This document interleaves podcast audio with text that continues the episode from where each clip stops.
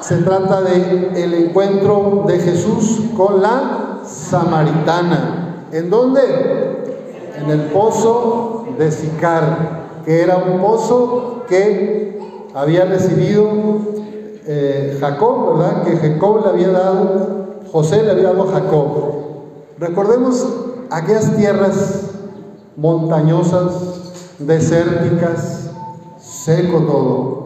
Qué importante, digo yo que llevo tres años aquí en Torreón, pues me doy cuenta de la gravedad del asunto del agua, de que no hay en muchas colonias, de que cada vez está más escasa, la corta, la presión disminuye, y ya me contaron las trampas que hacen unos de que ponen una bomba eh, antes para que llegue y succione, y todas esas cosas que batalla la gente aquí en la laguna, ¿verdad? Pues imagínense para el pueblo de Israel también la importancia del agua. Sin agua, pues no hay vida. Entonces en la primera lectura que escuchamos hoy se nos habla de este caminar una vez que fueron liberados de Egipto y cómo los israelitas se quejan con Moisés. Mira, ¿para qué nos sacaste? Allá no nos faltaba el agua y aunque sea un pan chafa o un pan duro, pero algo comíamos. Y aquí nosotros estamos muriéndonos de sed. Pues Moisés preocupado va con el Señor y ya sabemos qué pasa, ¿no? Con, un, con una vara golpea la peña y viene. La tentación que tenemos todos es cuando las cosas van bien, feliz y todo en orden. Cuando empieza a haber dificultades en, en mi seguimiento de Jesús, entonces me quejo. Ay, ya no voy a cambiar, porque mira, me está costando mucho pues dejar de criticar a los demás. Me está costando mucho, ya no me quieren invitar porque como ya no critico, pues ya estoy sola y como todos los que nos juntamos siempre es para tijerear y criticar a todos, no, esto está muy difícil, esto de la cuaresma. Mejor ya otra vez voy con mis comadres y vamos a tijerear a todas las vecinas. ¿Se fija? Entonces, qué difícil seguir a Jesús. O yo soy un hombre a veces osco, frío, violento con mi mujer, con mis hijos.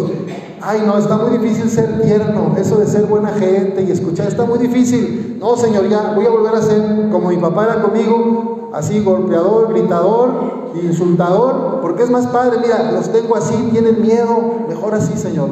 Ya no voy a ser cariñoso y tierno. Esos son cuentos, eso no se puede. ¿Se fijan? Y así puede pasarle, ¿verdad? A todos nosotros decir, esto de seguir a Jesús está difícil. Mejor sigamos como siempre, sigamos pues así insultando, lastimando, chismeando. Porque yo, entonces, ¿cuál es el agua? Esa es la pregunta, ¿verdad? Que da la vida verdadera. ¿Cuál es el agua? La palabra de Dios.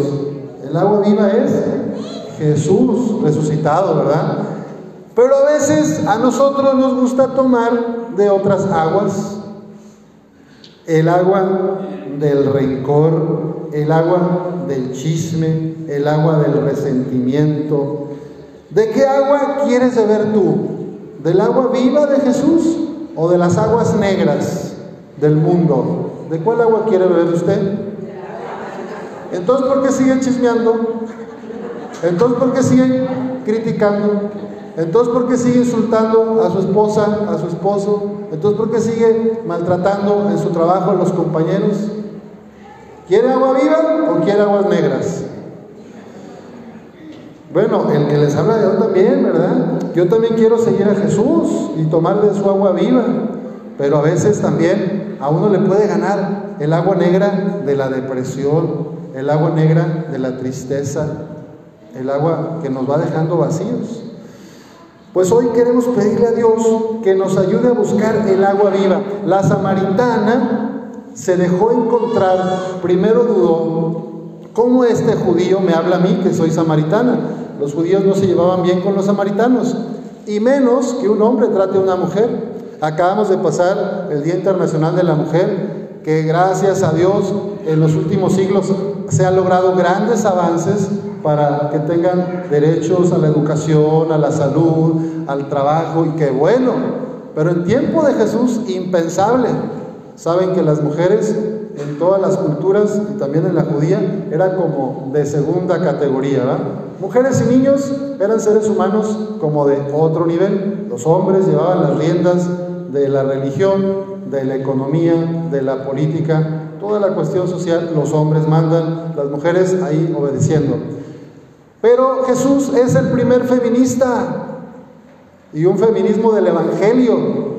Bueno, no se trata de poner a la mujer ahora por encima del hombre y que oprima, como el hombre lo ha hecho históricamente. Se trata de que nos reconozcamos como iguales ante Dios, con la misma dignidad, amados y amadas, y que nos complementamos.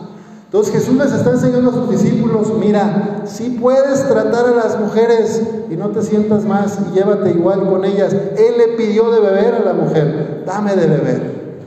Yo necesito de ti, mujer.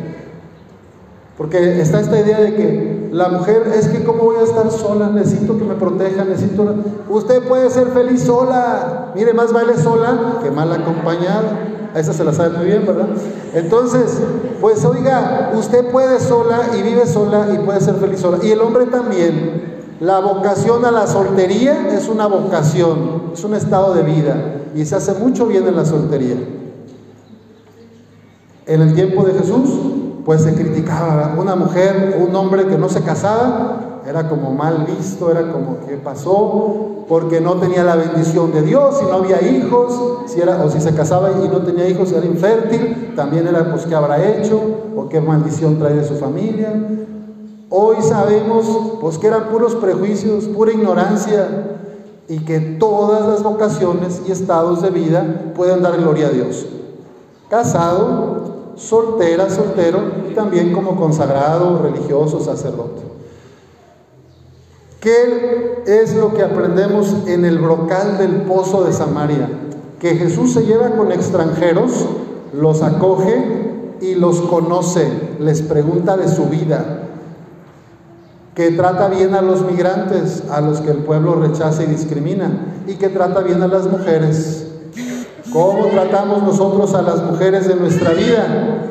¿Cómo tratamos nosotros a los migrantes de Honduras, El Salvador, Venezuela, Nicaragua, Colombia? Todos los países que últimamente en el centro día para migrantes nos llegan la mayoría de Venezuela, con mujeres y niños. Y a veces el otro día llegaron puras mujeres con sus hijos de año y medio, de dos años, alguna todavía amamantando viajan solas, sin hombres. Entonces hay mucha necesidad, hay muchas samaritanas esperando el agua viva de Jesús. ¿Y quién les va a dar esa agua viva? ¿Quién les va a llevar el amor, el afecto, la valoración? Pues aquí está otra de las cosas que Jesús le platica, ¿verdad? Cuando la samaritana le pregunta, los judíos, ustedes dicen que hay que adorar en Jerusalén, pero aquí nuestros padres, los samaritanos, adoramos en el, aquí en el monte, en el monte Garizim. ¿Cuál es la verdadera religión? ¿Cuál es el verdadero culto? ¿Cuál es la fe que sí le da gloria a Dios? Porque yo estoy confundida, explíqueme. ¿Y qué le contestó Jesús? Ya llegará el tiempo en que todos adoren en espíritu y verdad. Y ya no se dirá que, que Dios está aquí o está allá. Porque ¿cuál es el verdadero templo? ¿Este de paredes? ¿Cuál es el templo de Dios? ¿Los muros, las piedras? Aquí está Dios, este es el templo. Entonces, ¿quiénes son los que adoran a Dios en espíritu y en verdad? Los que reconocen en cada otra persona, en cada ser humano, su dignidad de hijas y de hijos de Dios. Los que son compasivos como el Padre del cielo, los que son misericordiosos como Jesús, tiernos, cuidadosos de los otros, esos están adorando a Dios en espíritu y en verdad. Una de las más fuertes confrontaciones que tuvo Jesús en su tiempo fue con los escribas y fariseos, que creían que dándose golpes de pecho o vistiendo unas ropas especiales o haciendo ayunos o, haciendo eh, oraciones iban a salvarse y agradaban a Dios. Pero su religión era pura apariencia, pura formalidad. Acá una señora le leí los labios, hipocresía, ¿verdad? Porque iban a la iglesia y hacían cosas, pero allá en su familia, allá con la gente de su trabajo, explotaban, oprimían, hacían mal. ¿Se fijan? Entonces, Jesús, la verdadera religión, la que nos trae Jesús es adorar a Dios en espíritu y en verdad. Qué bueno que vengan a la iglesia, los felicito. Sigan viniendo a escuchar la palabra de Dios, que me encanta que esté llena Santana y San Joaquín. Pero también tenemos que vivir en la semana esta adoración en espíritu y en verdad. Preocuparnos por las mujeres, por las viudas, por los huérfanos, por los migrantes, ser compasivos y misericordiosos. Eso significa adorar a Dios en el templo, en el Espíritu Santo que habita en cada otra persona.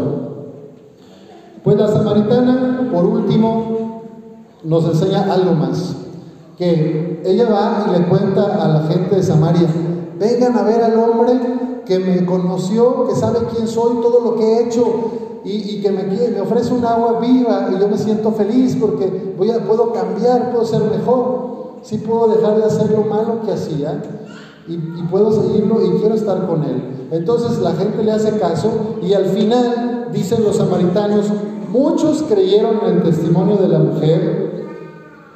Cuando dijo, me dijo todo lo que he hecho, pero cuando llegaron hacia donde él estaba, le dijeron, quédate con nosotros. Y Jesús se quedó dos días a convivir. Muchos más creyeron en él al oír su palabra y le decían a la mujer, ya no creemos por lo que tú nos has contado, sino porque nosotros mismos lo hemos oído y sabemos que Él es de veras el Salvador del mundo.